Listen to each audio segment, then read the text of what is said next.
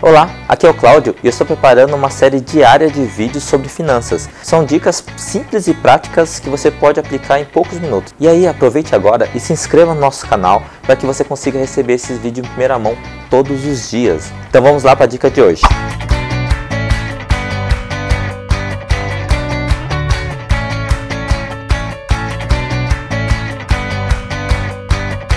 E aí, como manter a autoconfiança quando você está endividado? Olha, isso aqui é uma situação que acontece muito, muito, muito mesmo, tá?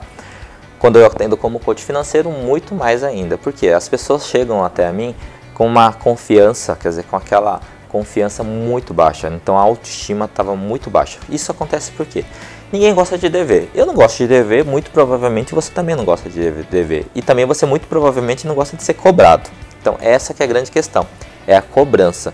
Quando as pessoas vêm te cobrar, você se sente inseguro, fraco, né? se sente com essa autoconfiança muito baixa, então você vai acabando, vai minando a sua confiança em você mesmo e você acaba não acreditando em você.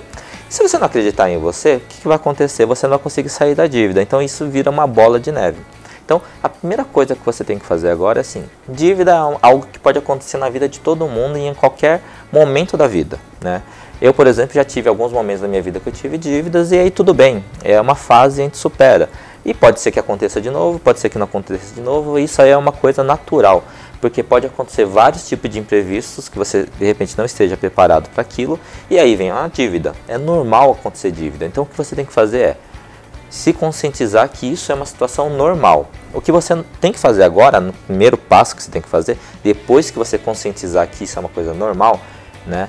Para você adquirir essa autoconfiança, saia para fazer uma negociação. Não tenha medo para negociar. Então, eu estou com dívida, devo, não nego e vou negociar, tá? Então, não é pago quando puder. Eu vou negociar. Aí você entra em negociação.